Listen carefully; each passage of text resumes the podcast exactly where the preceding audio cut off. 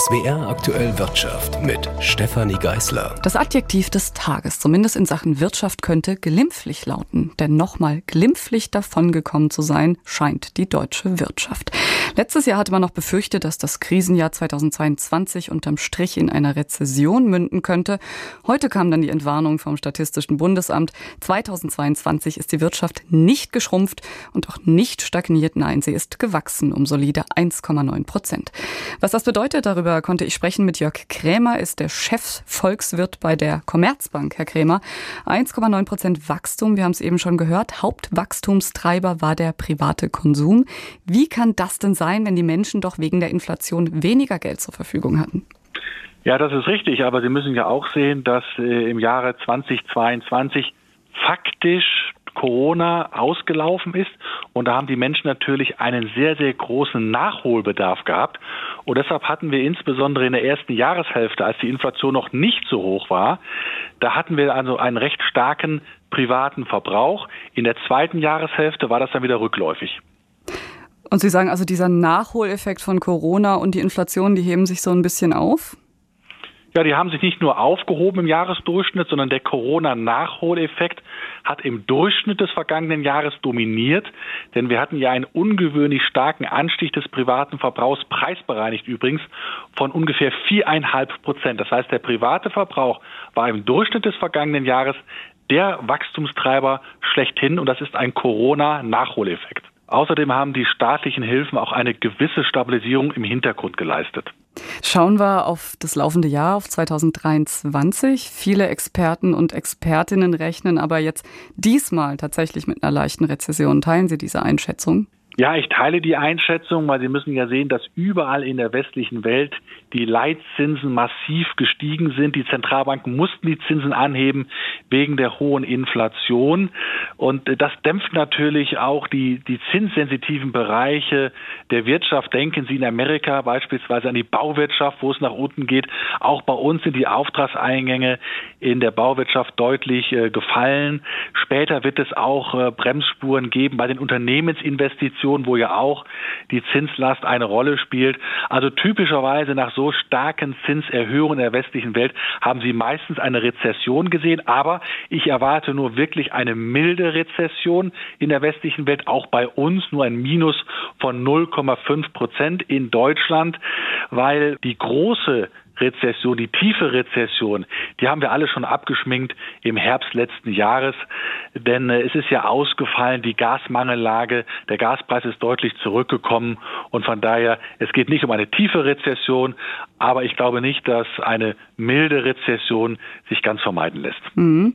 Allerdings, wir haben jetzt ja viel über das Thema Konsum auch als Hauptwachstumstreiber gesprochen. Man geht offenbar davon aus, da sind sich viele Experten einig, dass gerade der private Konsum auch 2023, vor allem in der zweiten Jahreshälfte, wieder zur alten Stärke zurückkehrt. Womit hängt das zusammen? Hängt das vor allem mit den höheren Löhnen zusammen, die die Gewerkschaften verhandelt haben? Naja, also für den privaten Verbrauch wird es in diesem Jahr schwieriger werden. Die Inflation ist noch hoch. Ja, die Löhne steigen auch, aber die Löhne können nicht so stark steigen wie die Inflation, denn dann äh, würden ja nur die Unternehmen die gesamte Last tragen. Das heißt, Arbeitgeber, Arbeitnehmer teilen sich das auf. Die Löhne steigen aber nicht ganz so stark wie die Inflation. Und äh, von daher wird der private Verbrauch in diesem Jahr nicht nochmal so stark zulegen können wie im vergangenen Jahr.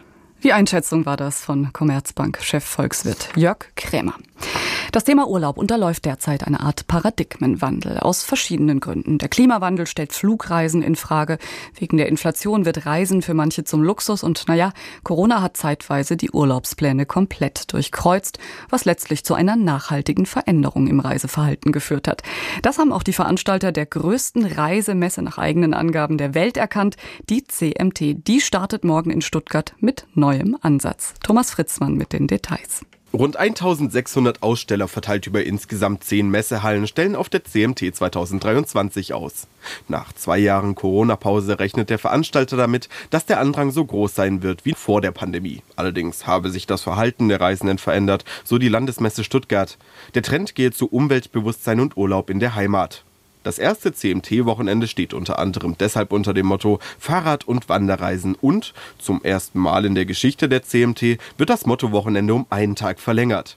Heißt, auch noch am kommenden Montag haben Besucher die Möglichkeit, auf dem Messegelände nahe des Stuttgarter Flughafens zum Beispiel die neuesten Fahrradmodelle auf dem Fahrradparcours zu testen. Ein Bericht war das von Thomas Fritzmann. Wenn Sie bei Google das Stichwort Verwaltungswitze eingeben, dann finden Sie hunderte böse Sprüche über eine Branche, die schon immer gerne aufs Korn genommen wurde. Meistens geht es dabei um Faulheit. In der Realität aber sitzen da hinter den Schreibtischen Menschen, die zunehmend überlastet sind, vor allem in den Jobcentern. Vor wenigen Wochen haben die Personalräte der deutschen Jobcenter deshalb sogar einen Brandbrief geschrieben. Im Jobcenter Neuwied hat Wolfgang Brauer mit den Angestellten über die Gründe gesprochen. Willkommen im Jobcenter Neuwied. Was kann ich für Sie tun? Ein normaler Tag im Jobcenter Neuwied. Vor der Tür drängeln sich die Kunden, die nach und nach von einem Sicherheitsmann eingelassen werden. Zuerst gehen sie zu Gabriele Jakob am Empfang.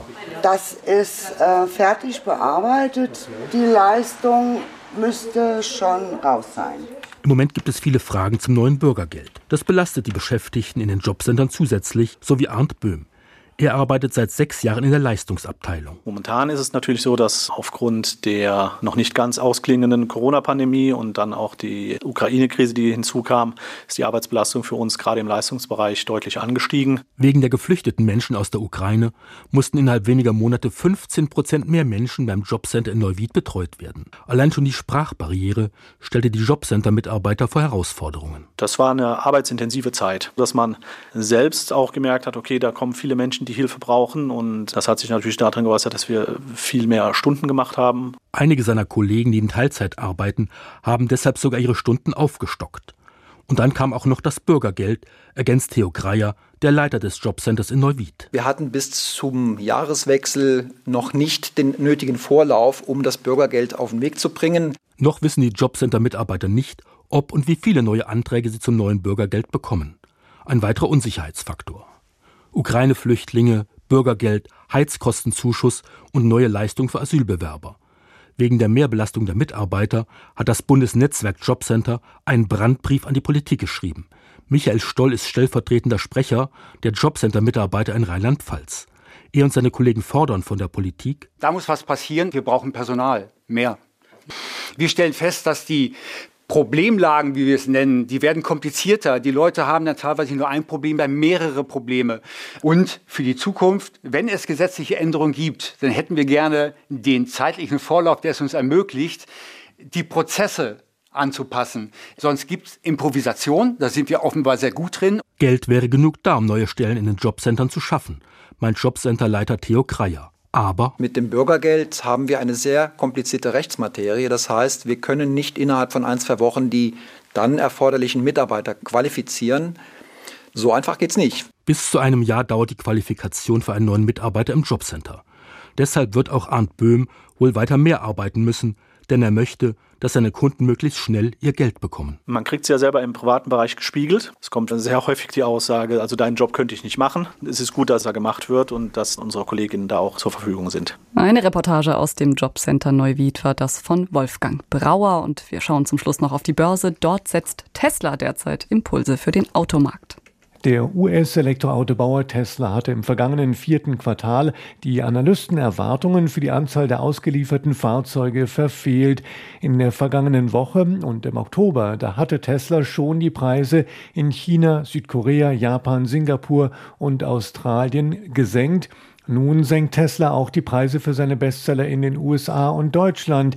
Experten zufolge könnten die Preisreduzierungen insbesondere in China, dem größten Automarkt der Welt, die Nachfrage ankurbeln und aber auch wichtig, den Druck auf Konkurrenten erhöhen, ebenfalls günstige Preise anzubieten.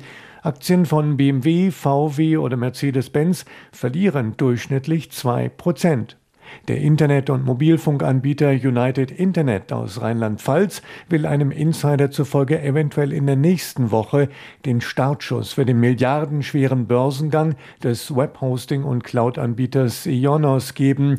Aktien von United Internet waren erst im Plus, notieren nun leicht im Minus. Jan Plate, ARD Börsenstudio.